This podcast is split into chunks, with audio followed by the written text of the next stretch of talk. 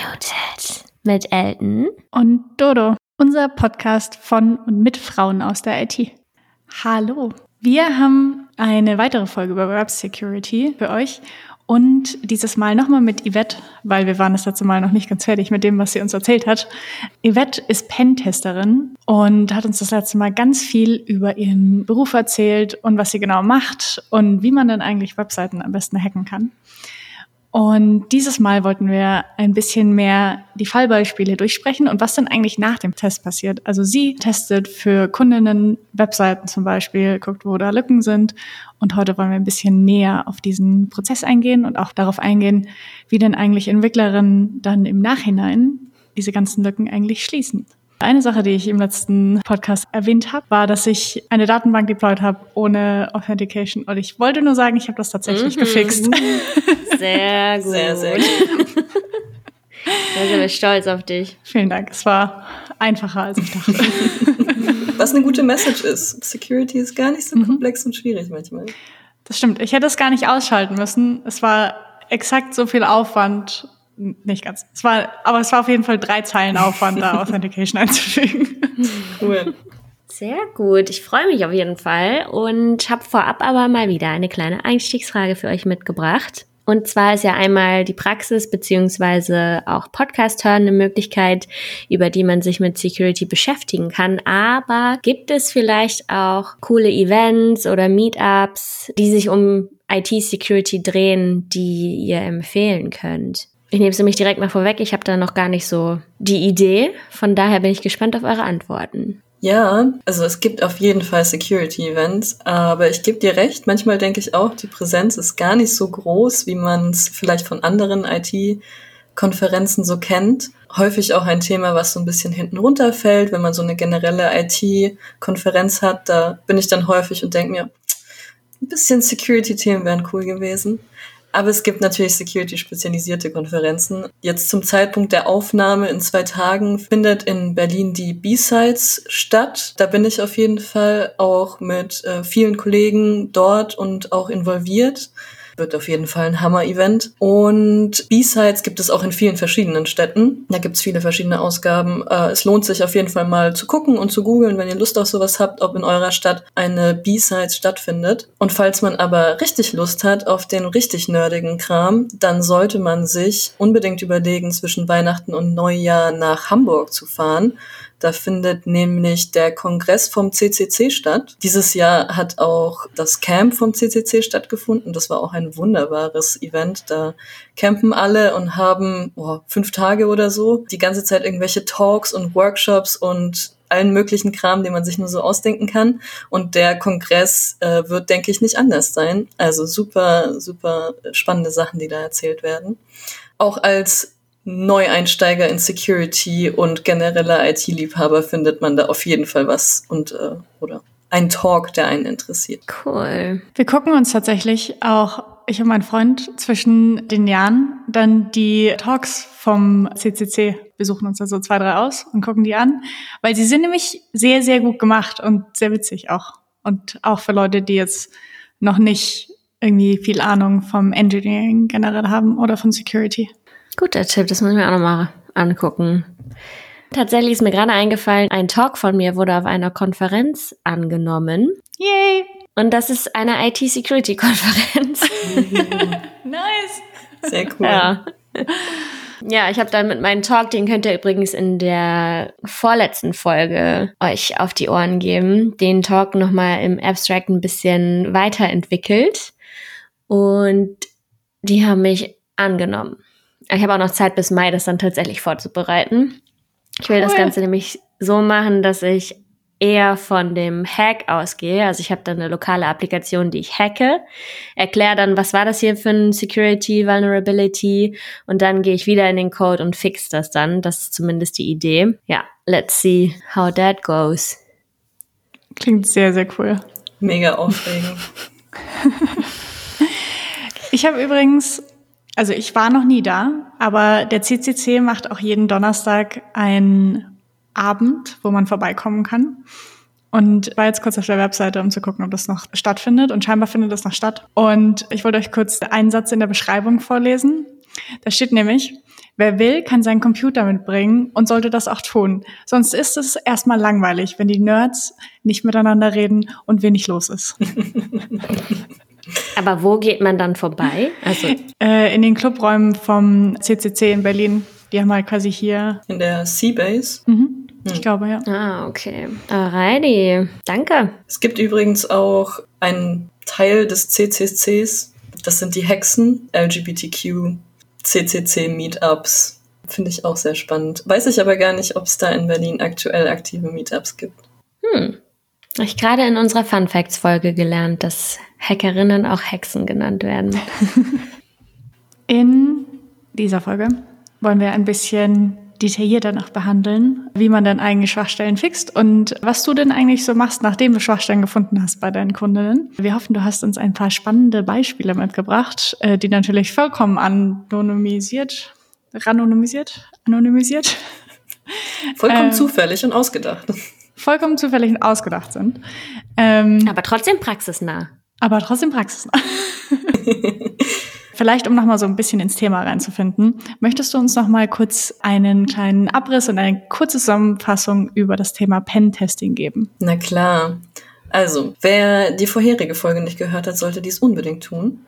Für alle mhm. neu dazugekommenen, ein Pentest oder auch ein Penetration-Test ähm, ist ein Test, bei dem man sich ein Produkt, eine Website, eine Applikation vornimmt und aus einer Angreiferperspektive heraus prüft, wo denn die Applikation, das Produkt, äh, die Webseite hackbar wäre. Also wo ein Angreifer Schwachstellen finden könnte, um sich Zutritt zu verschaffen, um an Daten ranzukommen, die äh, er oder sie nicht haben sollte oder wie man die Website oder die Applikation lahmlegen könnte. Also alles, was irgendwie Schaden zufügen könnte. Das möchte man natürlich im Vorfeld finden, bevor es die bösen Menschen tun. Und dafür führt man äh, Penetrationstests durch. Bei einem Pentest setzt man dann normalerweise äh, Security-Berater, Security-Researcher, Ethical Hacker, äh, man nenne sie wie man möchte, darauf an, nehmen, die nehmen sich dann einen gewissen Zeitraum, checken die App von oben bis unten und äh, schicken dem Kunden dann einen Report, der möglichst breit gefächert alle Schwachstellen, die sie irgendwie finden konnten, abdecken soll. Und so ein Report enthält im Idealfall eine Beschreibung, wie das Issue aussieht, wie man das Issue reproduzieren kann, warum das wichtig ist, wie schlimm das ist, aber auch, wie kann man dieses Issue oder dieses Finding fixen. Es soll also gerade von der Developer-Perspektive eben auch einen Einblick bieten, was man da jetzt konkret machen soll. Genau. Okay. Das habe ich schon ein bisschen ausgeholt, aber ich hoffe, das hat deine Frage beantwortet.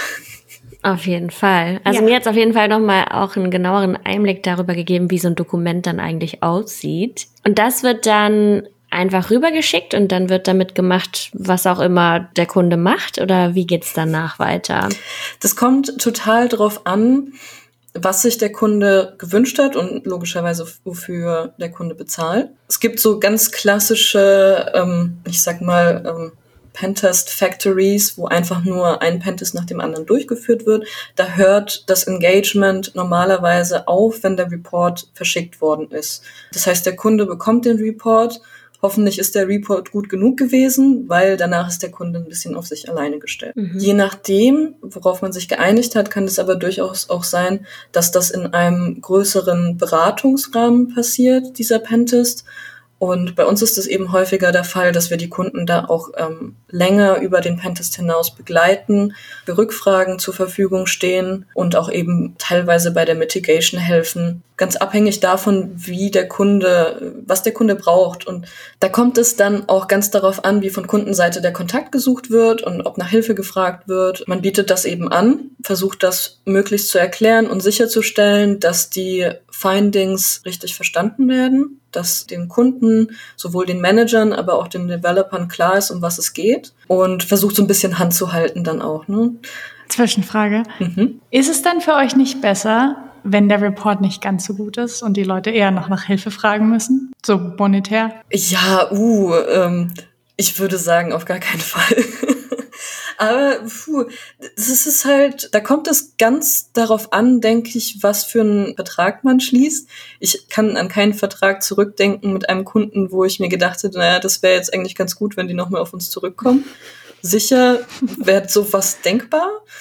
Möchte ich jetzt aber auch gar nicht unterstellen, dass sowas gemacht wird. Habe ich noch nie gehabt, den Gedanken tatsächlich. Ähm, kommt sicher aus zweierlei Richtungen. Unsere Verträge oder unsere Agreements mit den Kunden sind eher häufig so, dass sie für die Tätigkeit als Gesamtpaket abgeschlossen werden. Das heißt, jede Arbeitsstunde, die reinfließt, kostet uns einfach Arbeitszeit, aber gibt uns nicht mehr Geld. Gibt es unterschiedliche Konzepte für. Und auf der anderen Seite aber auch, behaupte ich jetzt mal, alle Security Researcher, die ich kenne, haben so eine intrinsische Motivation, dass das, was gefunden wird, auch mitigiert wird später und gelöst wird. Es gibt schon Situationen, wo man sich wo man was findet und sich denkt, ach, das wurde jetzt mitigiert, diese Schwachstelle existiert jetzt nicht mehr. Ach, beim nächsten Mal wird es jetzt noch mal ein bisschen schwieriger da reinzukommen. Gibt schon Situationen, aber typischerweise möchte jeder gerne, dass die Kunden das schaffen, diese Systeme dann auch weiter zu sichern. Und dazu gehört ein guter Report eben dazu, weil man kann nicht mit dem Kunden jeden Tag acht Stunden telefonieren. Die müssen ein Dokument haben, in dem das gut beschrieben steht, was sie tun müssen. Gibt es gewisse Erfolgsfaktoren zu einer erfolgreichen Mitigation? Das ist wahrscheinlich, also ich kenne das Wort nicht, aber es bedeutet wahrscheinlich, dass sie die Fehler, die ihr gefunden habt, behebt, denke ich. Genau. Gibt es da bestimmte Erfolgs- oder auch Misserfolgsfaktoren? Äh, sicherlich. Also äh, Mitigation stimmt, ähm, Fremdwort. Das ist quasi der Prozess der Schwachstellenbehebung oder des Lösens der Schwachstellen oder des Sicherns, wenn man so möchte. Eine gute Mitigation versteht die Technologie, die dahinter steckt, würde ich sagen. Also es gibt so ein paar Sachen, die man häufig und gerne mal reinläuft, wenn man so einen Report schreibt. Vor allen Dingen, wenn das 20, 30, 40 Findings hat, dann bist du echt lange am Schreiben. Und dann ist es auch schwierig, für jedes Finding von Grund auf die Mitigationsbeschreibung und die Finding-Beschreibung und die Risk-Beschreibung neu zu schreiben. Deswegen greift man da häufiger auf Templates zurück, die man so hat. Wenn man die jetzt aber alle immer reinpostet und sich da keine Gedanken macht, ob das für die spezielle Konfiguration beim Kunden überhaupt passt, dann kann man schon mal in eine Situation laufen, dass der Kunde anschließend hinterher sagt, äh, ja, wie, also, hä, das macht ja gar keinen Sinn. Wie habt ihr das gemeint? Und dann sitzt man in diesem Meeting und denkt sich so, hat er schon recht. Würde ich jetzt nicht sagen, dass das ständig vorkommt, kann aber schon mal passieren. Und da muss man halt echt drauf achten, dass man sich jede, jeden Text da durchliest und überlegt, okay, kann man das hier überhaupt machen? Das ist zwar eine schwierige Sache, aber je mehr man Verständnis auch von der Developer-Perspektive hat, als Penetration-Tester oder Report-Schreiber in dem Fall, desto bessere Mitigation Descriptions kann man auch schreiben. Und was auch sehr viel hilft, ist viel Kommunikation mit dem Kunden, weil erst dann, wenn man mit den Menschen spricht, versteht man häufig, was sind deren Bedenken, was sind deren spezielle Lösungen, die sie vielleicht implementiert haben, was muss ich beachten, aber auch, wie worde ich meine Texte so, dass die das verstehen. Also schaffe ich das in ihren Worten, in ihrer Sprache so auszudrücken, dass das bei denen auch richtig ankommt, was dann aber auch schon sehr ins Consulting reingeht. Ich stelle mir das voll schwierig vor, das so zu erklären, weil ich habe schon, also gerade im Schriftlichen habe ich total Probleme, technische Sachen zu erklären, mhm. weil man total viel Kontext braucht. Oft sind ja quasi auch sowas wie Screenshots sind hilfreich. Oder ich finde zum Beispiel in einem Video was zu erklären viel einfacher, als das irgendwie aufgeschrieben zu haben. Mhm. Von daher stelle ich mir irgendwie dieses Beschreiben als Text in einem Report und das Leuten dann irgendwie nahe zu bringen, hey, ihr habt hier eine Schwachstelle und so und so könnte man die vielleicht lösen. Und dann vielleicht auch kurz zu beschreiben, was die Schwachstelle ist. Ich stelle mir das total komplex vor. Also habt ihr da Schulungen, Einführungen? Wie lernt man sowas? Mm, Erfahrung fürchte ich. Aber es stimmt natürlich, eine Schulung dazu ist auf jeden Fall angebracht und richtig. Das ist nicht so einfach. Das lernt man erst mit der Zeit. Vor allen Dingen, weil man das ja auch am besten in so kurzen Sätzen wie möglich und so knapp zusammengefasst wie nur irgendwie geht schreiben sollte und eben nur das Wesentliche. Gerade aus einer sehr technischen Perspektive tendiert man ja häufig dazu, so ein bisschen auszuufern und alles zu erklären und so weiter und so weiter. Und ja, inkludiert da manchmal Sachen, die ein Developer vielleicht gar nicht wissen muss oder gar nicht braucht. Und da zu differenzieren, das ist am Anfang gar nicht so einfach. Das stimmt. Und apropos kurz und knapp, wie lang ist so ein Report? Gute Frage. Am besten so kurz wie möglich. Da scheiden sich aber auch so ein bisschen die Geister. Bei uns ist auf jeden Fall die Devise so kurz, wie es nur irgendwie geht und so konzentriert, wie es nur irgendwie geht, wenn man so mag. Ich habe auch einige Reports gesehen ähm, in den letzten Monaten, wo ich mir dachte, boah, nee. Also wenn ich so ein 40, 50 Seiten Brummer bekommen würde, dann würde ich mir den auch nicht durchlesen und mich später an die Mitigation setzen. Da muss ich mir erstmal zwei Seiten durchlesen, um zu verstehen, was will denn diese Person eigentlich, dass ich jetzt tue? Und da kommt es wirklich viel darauf an, wie ist dieser Report designt? Ist der einfach zu verarbeiten und zu verdauen, kann ich auf einen Schlag sehen, das ist das Problem, das ist so wichtig und das soll ich tun. Dann bekommt man auch eine hohe Qualität im Report. Ich persönlich finde, dass man keinen Wertzuwachs davon hat, wenn man so eine Finding Description auf drei Seiten ausdehnt. Wir halten es tatsächlich gerade so, dass wir Excel-Tabellen anfertigen, wo, je, wo man dann eben mehrere Spalten hat für die Finding Description, ähm, für die Risk Description, Mitigation Description, Severity, also Severity beschreibt, wie schlimm ist das, was da gefunden wurde und wie schnell muss man sich darum kümmern und äh, etwaige Kommentare. Das machen aber viele nicht. So viele machen dann einfach ein PDF und das kann dann echt lange werden. Da muss man schon, würde ich sagen, danach schauen, dass das dann sehr gut strukturiert ist. Ne, wir Menschen sind nun mal auch einfach Leute, die sich nicht so lange konzentrieren können, wenn sie so ein hochtechnisches Dokument lesen müssen. Vor allen mhm. Dingen, wenn es fachfremd ist. Stell dir also gerne vor, dass da dann so ein PDF vor dir liegt und da steht dann 20 Kapitel, da steht dann oben drauf XSS in bla bla bla bla bla. Hier, darum geht es. Hier ist so eine Tabelle, die dir zeigt, wie wichtig und wie schlimm das ist. So, sowas kann man bekommen. Oder man bekommt eben so eine Excel-Tabelle, ähm, wo du dann schön filtern kannst, was du brauchst. Erst die wichtigsten Sachen bitte oder ja, die Sachen, die ich noch nicht abgearbeitet habe. Jetzt verkaufe ich hier schon unsere Reporting-Strategie. aber ich finde das tatsächlich gut. Was aber auch wichtig ist, woran wir auch gerade arbeiten, sind so Sachen, die eher in die Sparte Kommunikation fallen. Und das ist bei einem Excel-Report tatsächlich immer ein bisschen schwieriger, wenn man so ein bisschen drumherum erzählen muss. Gerade wenn man im Vorfeld mit dem Kunden gesprochen hat und sieht, okay, die haben da spezielle Probleme, eigentlich müssten sie sich darauf fokussieren oder ich muss das eigentlich highlighten, damit das Management versteht, warum da und da Geld investiert werden müsste oder da und da Kapazitäten freigemacht werden müssten. Und sowas ist natürlich in so einem Excel-Report nicht so einfach zu unterzubringen. Und da geht es so ein bisschen um Storytelling. Wie schaffe ich es, zu verstehen, was der Kunde braucht und dem Kunden am Ende Deliverables zu bieten, die er oder sie benutzen kann von der Developer-Perspektive und gleichzeitig aber auch das Management äh, zu überzeugen, die richtigen Entscheidungen zu treffen. Bei einem kleinen Pentest für eine Applikation mag das häufig noch gar nicht so wichtig sein, weil die da einfach dann diese Liste abarbeiten wollen. Aber gerade wenn man auf eine größere Skala geht und dann eben auch den Kunden langfristiger betreuen möchte, ist es sehr wichtig, dass es über diese Excel-Tabelle oder diesen Report hinaus Verständnis und Kommunikation gibt, die da, die das begleitet. Zum Thema kurz und knapp. Kurze Reports schreiben, aber dann total ausufernd erzählen. Ne? Security Consultants. Alle Consultants. Alle Consultants. Absolut. Vielleicht können wir deswegen zu spannenden Details übergehen, die uns, du uns mitgebracht hast. Kannst du uns ein paar Praxisbeispiele erzählen, wo zum Beispiel Assessments gescheitert sind? Mhm. Wo ich, ähm, also von einem kompletten Scheitern von Assessments kann ich leider keine gute Geschichte erzählen.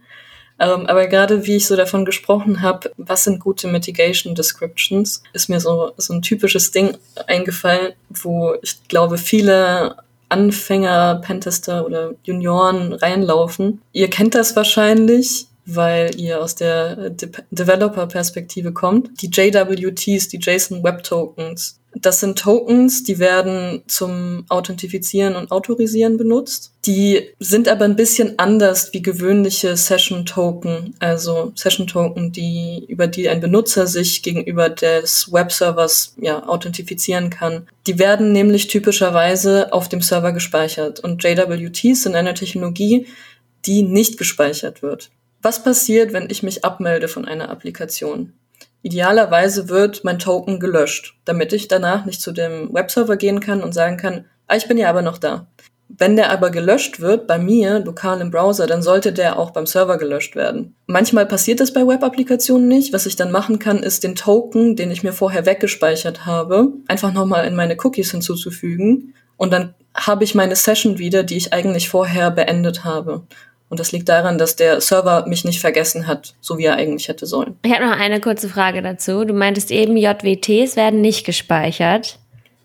Genau. Das liegt doch eigentlich, aber ist es nicht unabhängig von der Technologie des Tokens, sondern dann implementierungsabhängig? Mm, ja, man könnte JWTs natürlich speichern, aber das geht so ein bisschen entgegen der Idee von JWTs. Die Idee davon ist nämlich eigentlich davon wegzukommen, dass man so session-based arbeiten muss und sich das alles merken muss, sondern die Logik steckt quasi in der Signatur des JWT-Tokens. Ich komme also zu dir und sage dir, ich habe hier ein unterschriebenes Dokument von dir, dass ich hier Yvette bin und ich diese Session haben darf. Und du sagst dann, okay, ist meine Unterschrift, ist fein. Ohne dass du dir okay. eine Kopie dieses Vertrages bei dir abgelegt haben und vergleichen musst. Einfach weil du siehst, okay, das habe ich unterschrieben. Auch da gibt es natürlich äh, so ein paar Security-Fallstricke, wie man die schlecht implementieren kann. Typischerweise benutzt man die aber so, dass man eben sich nicht die Mühe machen muss, hinter, äh, hintenrum noch eine Datenbank aufzubauen, wo das gespeichert wird, wo das dann gelöscht wird und so weiter. Man spart sich also eigentlich viel. Um den Bogen jetzt zurückzuspannen. Die typischen Mitigation Descriptions für solche Findings sind typischerweise, bitte löscht im Hintergrund den Session Token.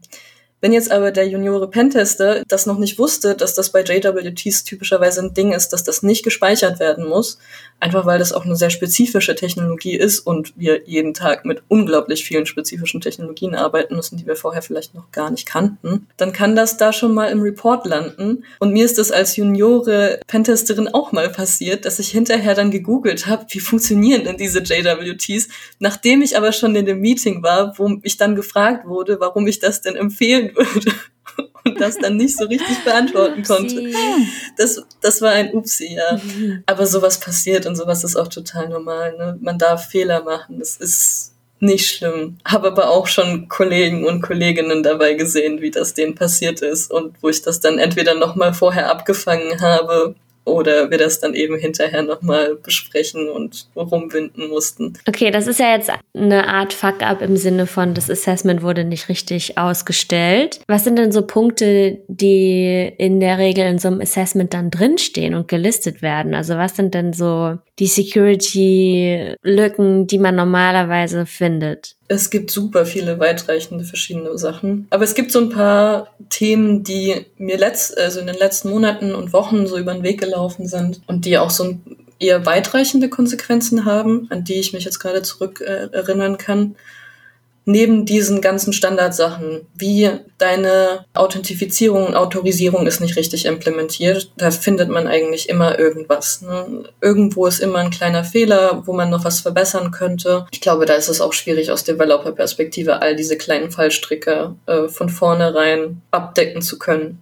Das ist auf jeden Fall etwas, das immer irgendwo ein bisschen vorkommt. Aber so wirklich die größten Sachen, die man reißen kann in so einem Pentest, sind so die Themen publicly known exploits, Schwachstellen, die schon länger bekannt sind, häufig in Produkten, die oder Libraries, die eingesetzt werden wo eben Security Researcher vorher schon mal untersucht haben und was gefunden haben und so ein, ein sogenanntes CVE eingereicht haben. Häufig gibt Common es Vulnerabilities und Explosions, habe ich gelernt. Dankeschön. Mhm. Das wäre jetzt bei mir nicht so aus der Kanone geschossen gekommen.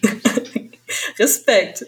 Zu denen gibt es häufig nicht immer publicly known exploits. Das heißt, es gibt im Internet bereits eine Beschreibung, wie man diese Schwachstelle exploiten würde und häufig sind die dann auch ein bisschen weitreichender und wichtiger. Wenn ihr alte Software, alte Libraries, alte Produkte in euren Applikationen implementiert und benutzt, dann ist die Wahrscheinlichkeit schon sehr hoch, dass diese Libraries, diese Software irgendwelche Known CVEs hat. Und dann ist es häufig aus der Pentester-Perspektive ein einfaches, schnell ein paar hochkritische Findings in den Report zu bekommen. Das klingt vielleicht falsch, aber schnell ein paar wichtige Findings schon abdecken zu können, indem man sich einfach anschaut, was ist da schon verarbeitet.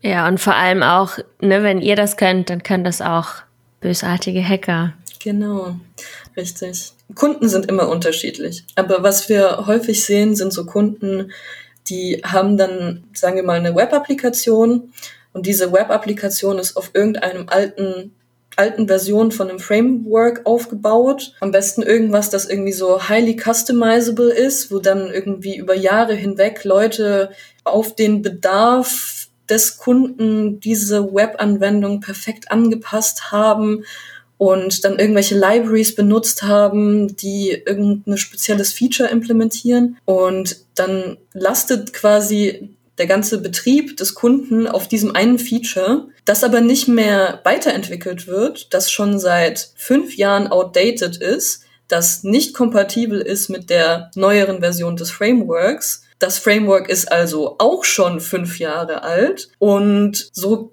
generell auch irgendwie nicht mehr kompatibel mit was auch immer sie da noch drin haben. Und so sehen wir das gerne, dass sich Kunden in so eine Deadlock-Situation einmanövrieren, dass es super wichtig ist, dass diese eine Library noch benutzt werden kann und deshalb können wir die, das Framework nicht updaten. Jetzt hat aber dieses Framework 20.000 Known CVEs, 10.000 Known Public Exploits und es ist so einfach, jede mögliche kritische Schwachstelle da auszunutzen. Und dann wird es tatsächlich schwierig, weil man hat High-Risk-Sachen in seinem Report stehen und man möchte denen erklären, dass sie jetzt wirklich handeln müssen. Und der einzig richtige Weg, damit umzugehen, ist, ihr müsst leider eure Web-Applikation neu schreiben. Das kann man denen aber so nicht sagen.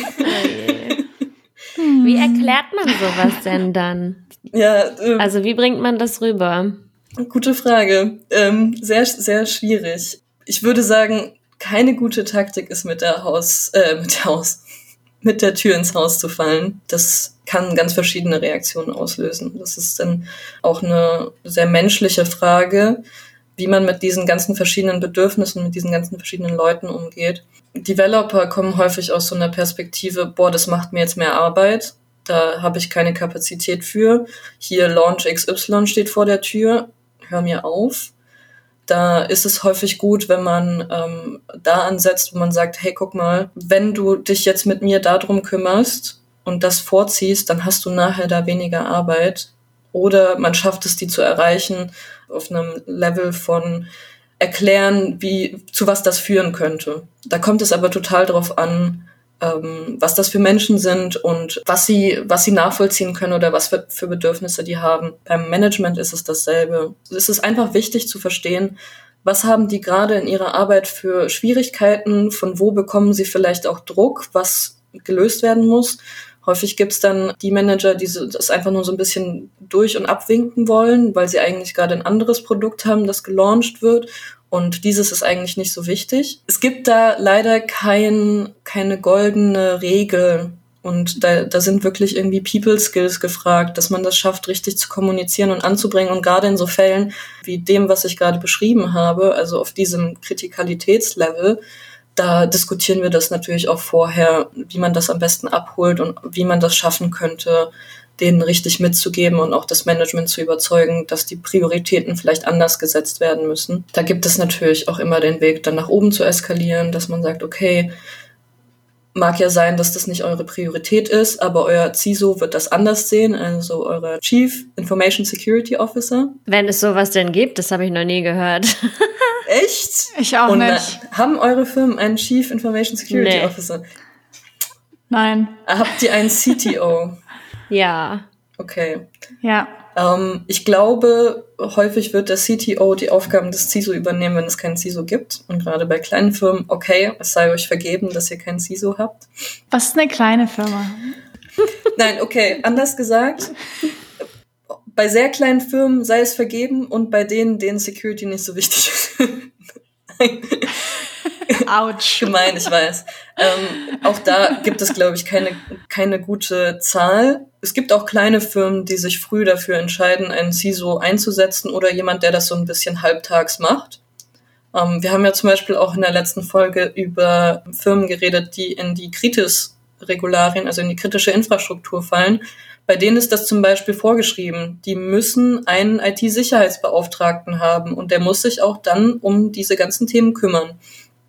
Ähm, ich glaube auch, dass ich würde das auch jeder Firma empfehlen, ähm, jemanden zu benennen, der nahe am CTO arbeitet und sich mit solchen Themen zumindest halbtags befasst. Ich weiß, dass das manchmal das Geld nicht dafür hergibt. Das ist immer schwierig. Und äh, das ist immer in der Security ein konstantes Problem. Man ähm, jongliert so herum mit Geld, Wissen, Zeit, wollen und so weiter und so weiter. Da muss man sich immer so ein bisschen zwischen reinquetschen und dann den Leuten klar machen, hey, ja, aber wir sind auch noch da und das ist wichtig. Hm. Vielleicht so ein bisschen zum quasi wie man eine Organisation oder eine Firma aufzieht, in der das schon von Anfang an mitgedacht wird oder auch quasi wie man Projekte in Unter Unternehmen aufzieht, wo Security schon mitgedacht ist. Hast du da Tipps, also abgesehen jetzt davon, dass es gut wäre, eine Security-Person im Unternehmen einzustellen, was wir jetzt übrigens machen in meiner Firma. Oh.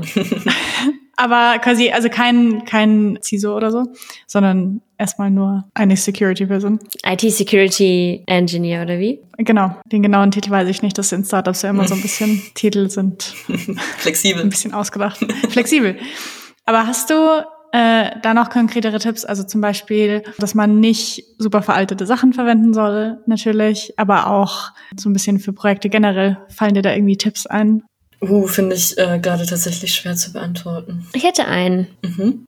Vielleicht sollte man sich mal damit beschäftigen, ob man neben den Feature Requirements auch immer Security Requirements mit definiert. Also, mhm. dass du halt nicht nur sagst, dieses Feature soll gebaut werden, sondern eben auch einschränkend. Sowas wie XYZ darf dieses Feature nicht zugreifen oder was für mögliche Exploits könnte es geben und die dann halt im Prozess auch mit abzudecken. Da gibt's ja Ideen, wo es dann halt auch nicht nur so eine Engineering-Verantwortung ist, sondern halt eine fürs gesamte Team. Mhm. Mhm. Ja, super, super wichtiges Thema, das du da ansprichst. Es gibt ja auch hier Development Operations, die dann in diesem Rahmen gemacht werden, wenn ich mich da nicht irre, ich bin kein Developer. Und da gibt es auch den Co-Begriff DevSecOps statt DevOps, ja. wo man eben klar machen möchte, es sollte nicht nur ums Development gehen, sondern Security sollte von Grund auf mitgedacht und mit implementiert werden. Ja.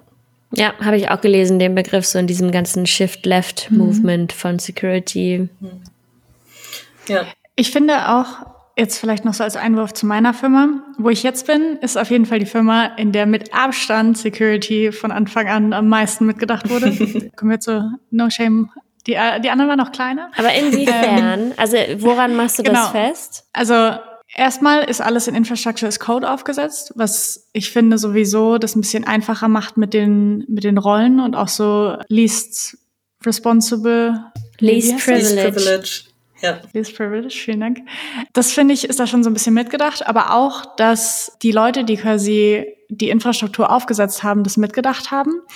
Also, wie zum Beispiel ich erzählt habe mit der Datenbank, das ist was, was bei Default zum Beispiel, also wir entwickeln auf GCP, also der Google Cloud Plattform. Und da ist es so, dass wenn man die Datenbank da erstellt, dann ist zum Beispiel die Authentifizierung der Requests ist ausgestellt bei Default. Und die Menschen, die das aber bei uns aufgesetzt haben und dieses Setup dafür aufgesetzt haben, die haben halt gesagt, nee, wir wollen das bei Default anstellen.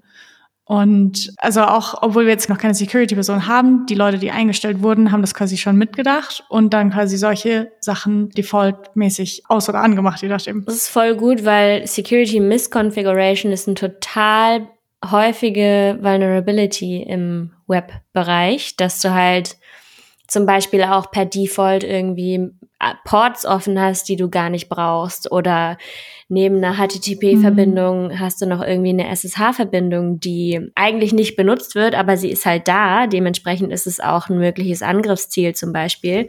Also da halt solche Sachen auch mal unter die Lupe nehmen und wirklich zu gucken, ob der Default oder sowas wie äh, Kryptographie-Algorithmus ist SHA1 statt äh, das neueste 256 so. Auch ein Riesenthema, also mega gut. Mhm.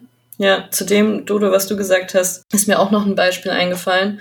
Das war auch in einem Cloud Review Assessment, das wir gemacht haben. Wir sind quasi in deren, es war AWS äh, Account reingegangen und haben mal geguckt, was haben die da konfiguriert, was haben die da für Assets, was passiert da so, was für Nutzer sind da drin und so weiter und so weiter. Und war ein super spannendes Engagement. Wir haben das als Team gemacht und ich habe mich so ein bisschen mit dem Monitoring befasst, was die dort gemacht haben. Monitoring und Log Collection. Und habe sehr schnell festgestellt, dass da gar nichts passiert. Und dann dachten wir uns auch irgendwie so, puh, gar nichts, schon, äh, mh.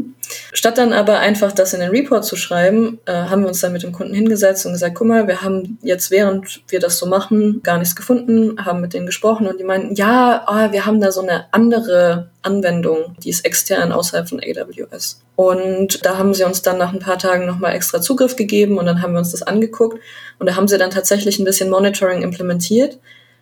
Aber wir mussten schnell feststellen, wie unterschiedlich Sprache und Wahrnehmung sein kann, weil sie hatten Monitoring und sie hatten auch ganz okayes und gutes Monitoring, keine Frage, aber kein Security Monitoring. Also die Anforderung, mhm. Monitoring zu implementieren, die wurde umgesetzt, aber es wurde halt nicht mhm. definiert, was denn eigentlich gemonitort werden soll. Also es wurde äh, überprüft, ist die, Beispiel, ist die Webanwendung noch live? Warum braucht man das? Damit die Developer wissen, oh, die Webanwendung ist weg, wir müssen jetzt ganz schnell in Aktion treten und schauen, was da los ist. Was aber nicht geprüft wurde, ist, ganz plakativ, hat sich da gerade jemand in diese Webanwendung reingehackt, mäßig so.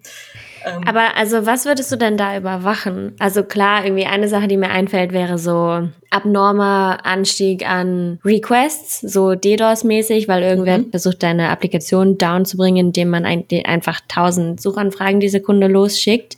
Also was, was wären denn so Logs, die in Bezug auf Security irgendwie ausschlaggebend wären? Genau, das, was du beschreibst mit den DOS-Attacken, das findet man ja sogar häufig in dem normalen IT-Monitoring weil das IT-Monitoring auch wissen will, oh, wie ausgelastet ist meine Applikation eigentlich gerade. Da sieht man das dann häufig, wenn die Auslastung bei 100 Prozent ist. Dann hat das, kann das verschiedene Gründe haben, aber vielleicht eben auch eine Hacking-Attacke. Was aber sehr spannend wird für so Security-Sachen ist in, in diesem Fall, du hast dann so einen EC2-Server, also normale Sprache benutzen. Du hast dann eine virtuelle Maschine, die da quasi in AWS gehostet wird. Normal. Also bestimmt manche jetzt auch so, ja, genau. Okay, ähm, noch eine Stufe runter. Oh Gott, Dodo, hilf mir. Ich glaube, das ist okay. Nee, nee, das ist, nee, das nee, ist das in ist Ordnung okay. für unseren Check-Kontext, ja.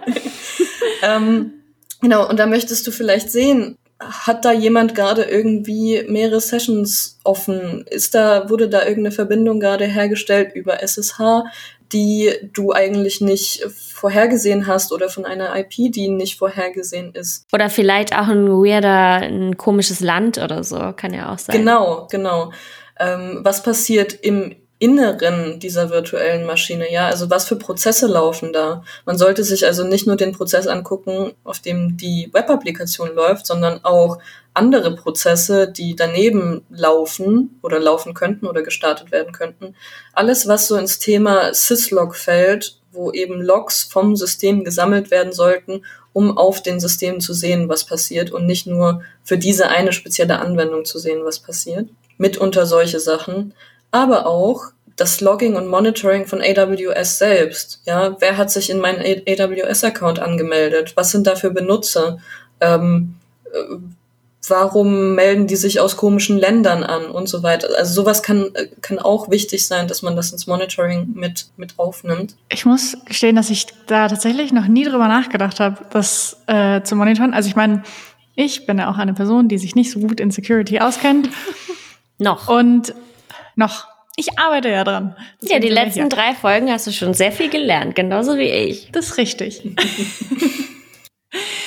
Und so Security Monitoring aufzusetzen, habe ich auch noch nie gemacht. Ich kenne auch nur das normale Monitoring für Applications und hatte aber noch nie so richtig darüber nachgedacht, dass man ja aber auch Security Access monitoren kann. Natürlich. Deswegen finde ich das voll spannend. Ja, und das ist ja eigentlich auch echt wichtig, weil also das ist ja dann der Moment, wo du feststellst, okay, hier hat hier will gerade jemand dir Schaden zufügen. Mhm. Also so. Ja, und auch nicht nur, um live zu sehen, dass gerade was passiert. Monitoring, klar, um beobachten zu können, was live gerade passiert, aber Logging, was dem ja zugrunde liegt, das bedeutet also Logs, Protokolle zu sammeln über was auch immer du dir anschauen möchtest. Das ist auch wichtig, um hinterher nachvollziehen zu können, was ist denn eigentlich passiert. Firmen, die sich im Vorfeld nicht um ein ausreichendes Logging kümmern, die sind häufig dann später in der Situation, dass sie einen Security Incident hatten, irgendein Data Breach, irgendwelche Angreifer waren auf ihren System. Dieses ganze Problem wurde gelöst, aber sie wissen nie, was wirklich passiert ist. So, wo sind die Angreifer reingekommen? Was haben sie ausgenutzt? Was haben sie tatsächlich alles gemacht?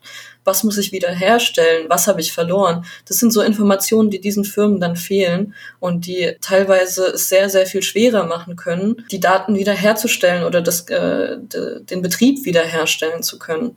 Da, das ist auch nochmal so ein Fallstrick, warum Monitoring so wichtig sein kann. Und das sage ich wohlweislich aus einer anderen Perspektive, da ich ja eigentlich gar nicht so sehr auf der beschützenden Seite arbeite, sondern eher auf der angreifenden Seite. Auch mir ist bewusst, wie wichtig das ist und dass das manchmal vergessen wird von Firmen. Mich würde mal so ganz generell so zum Abschluss vielleicht interessieren, was denn so über die letzten Wochen vielleicht die spannendsten Themen waren hm. bei dir auf der Arbeit. Du bist ja jetzt auch schon ein paar Jahre dabei, aber gab es irgendwas, was irgendwie nochmal besonders lehrreich war? Mhm. Ich habe eh das Gefühl, jede Woche ist super lehrreich. Aber ich habe es auch ganz am Anfang erwähnt, man muss immer mit super vielen spannenden neuen Technologien sich auseinandersetzen, die man vielleicht vorher gar nicht gesehen hat oder noch nicht die Gelegenheit dazu hatte, sich die anzuschauen.